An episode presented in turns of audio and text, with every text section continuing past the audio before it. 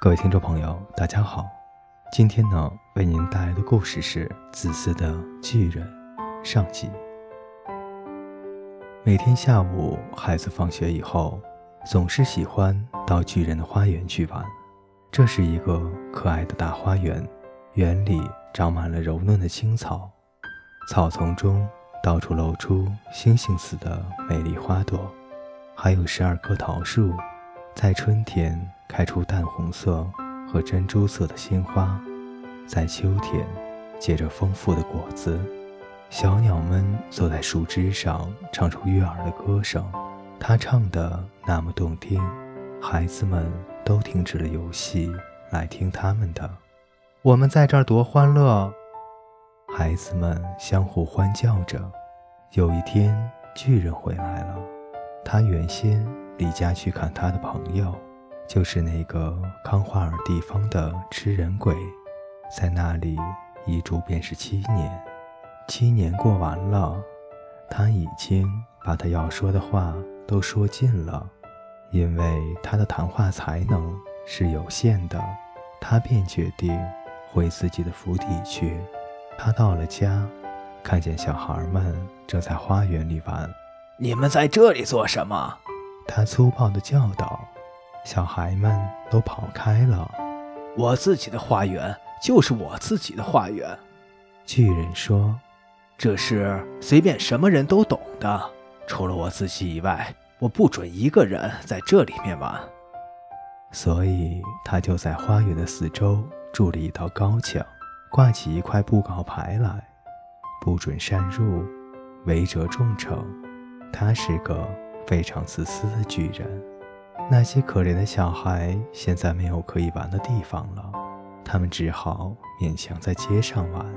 可是街道上很脏，灰尘多，到处都是坚硬的石子。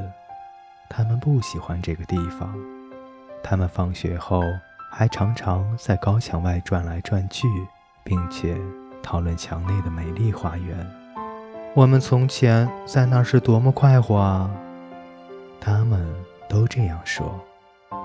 春天来了，乡下到处都开着小花，到处都有小鸟唱歌。单单在巨人的花园里，却仍是冬天的气象。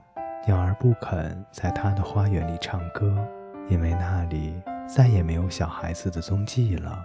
树木也忘了开花，偶尔有一朵美丽的花从草丛中伸出来。可是他看见那块布告牌，忍不住十分怜惜那些不幸的孩子。他马上就缩回在地里，又去睡觉了。觉得高兴的只有雪和霜两位。他们嚷道：“春天把这个花园忘记了，所以我们一年到头都可以在这里了。”雪用它的白色大氅盖着草，霜把所有的树枝涂成了银色。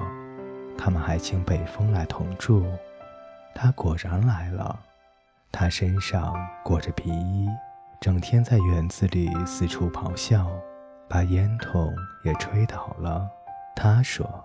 这是个很适宜的地方，我们一定要请冰雹来玩。于是冰雹来了，他每天总要在这府邸的屋顶上闹上三个钟头，把瓦片弄坏了大半才停止。然后他又在花园里绕着圈子用力地跑。他穿一身的灰色，他的气息就像冰一样。我不懂为什么春天来的这样迟。巨人坐在窗前，望着窗外他那寒冷的、雪白的花园，喃喃自语：“我盼望天气不久就会变好。”可是春天始终没有来，夏天也没有来，秋天给花园带来金色的果实，但巨人的花园却什么也没有得到。他太自私了。秋天这样说。因此，冬天永远留在了那里。还有北风，还有雹，还有霜，还有雪。他们快乐地在树丛中跳舞。一天早晨，巨人在床上醒来，他忽然听见了动人的音乐。这音乐非常好听，他以为一定是国王的乐队在他的门前经过，其实这只是一只小小的梅花雀在他的窗外唱歌。但是他很久没有听到一只小鸟在他的园子里唱歌了，所以他才会觉得这是全世界最美的音乐。这时，跑也停止了在他的头上跳舞，北风也不吼叫了，一股甜香透过窗扉来到他的鼻端。我相信春天到底来了，巨人说。他便跳下床。向窗外看去，他看见了什么呢？各位听众朋友，《自私的巨人》上集为您播讲完毕，欢迎您的继续守候与收听。